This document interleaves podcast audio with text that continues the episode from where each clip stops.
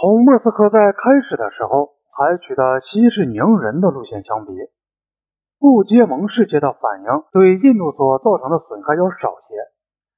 莫斯科一度明显的倾向于中国一边。十月二十日，在中国发动进攻的几个小时以后，尼赫鲁在新德里收到赫鲁晓夫的一封信，这是莫斯科的态度变化的第一个暗示。信里对印度企图以武力解决同中国边界争端的报道表示关切，并且警告说，这是一条十分危险的道路。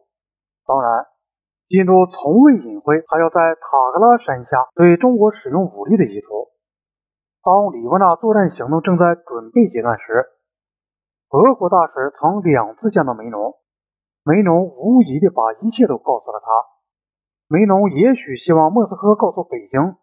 说印度是说话算数的，使中国人能够认识到，在这件事上谨慎是外交的主要手段。赫鲁晓夫在信中劝尼赫鲁接受中国关于会谈的建议。更糟糕的还在后头。十月二十四日，北京重新提出脱离接触并开始会谈的建议。次日，《真理报》就赞扬中国方面这一行动是诚恳的、建设性的。为举行会谈提供了一个双方可以接受的基础。社论写道：“中印边界问题是英殖民主义者统治印度时遗留下来的问题。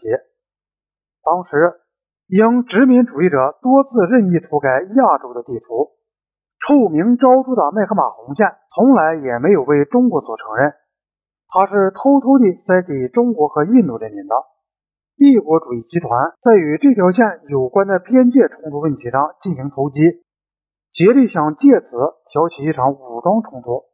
帝国主义者日夜梦想使中印两个大国火拼，并破坏苏联同兄弟般的中国和友好的印度之间的友谊。《真理报》接着说，印度国内的反动集团正煽起冲突，并且警告说。甚至某些思想进步的人们在激动的时刻也可能屈从于沙文主义的影响。《真理报》这种含蓄的批评和表示支持中国的弦外之音，给印度政府当头一棒。印度教徒报的政治记者们写道：“过去认为俄国人最多不过是继续采取中立主义的态度，但是当《真理报》发表了一篇全力支持中国立场的社论后，所有这些希望。”全部落空了。赫鲁晓夫致尼赫鲁的信和《真理报》的社论唱的完全是同一个调子。不仅首都的官方和非官方人员，而且一部分的印度共产党人对此都感到沮丧。他们认为苏联的态度不仅仅是不能体贴别人，而且是伤人感情的。俄国人为了表示他们态度的转变，不仅是口头说说而已。而且通知印度驻苏使馆说，他们不能实现继续向印度提供米格式战斗机的诺言。在以后几周里，莫斯科继续喋喋不休地讲这个问题。当时的情况是，在加勒比海的一场胆量比赛，恰巧同喜马拉雅山的危机同时发生并达到高潮。十月十四日，华盛顿开始侦查到俄国在古巴安置导弹的证据。美国政府有一周之久未动声色，在此期间内考虑如何应付这个局面，并做出决定。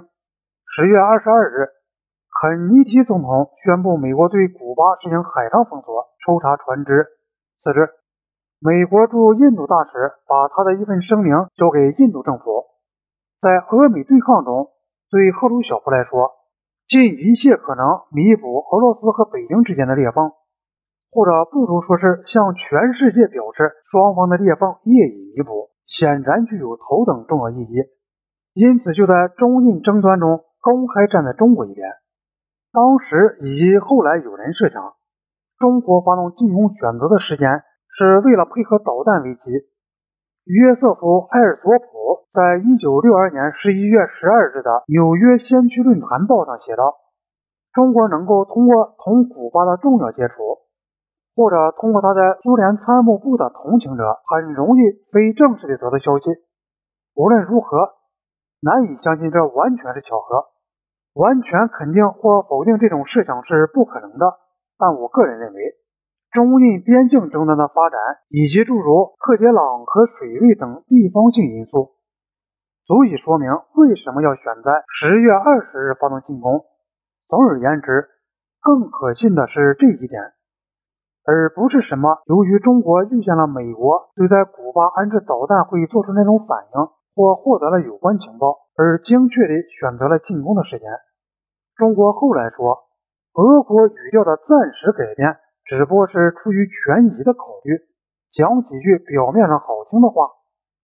尼赫鲁最初对俄国的立场大失所望，但他很快就懂得了其中的奥妙。十月底，美国电视记者向他提出有关俄国态度的问题，他答道：“我猜想，大概是由于古巴事态发展等原因，使得俄国人认为有必要不同中国人闹翻。”他说。导弹问题现在已不是个障碍了。赫鲁晓夫已于十月二十八日同意撤回导弹，他希望苏联将会回到他原先的立场。俄国也果真很快地恢复了原来的立场。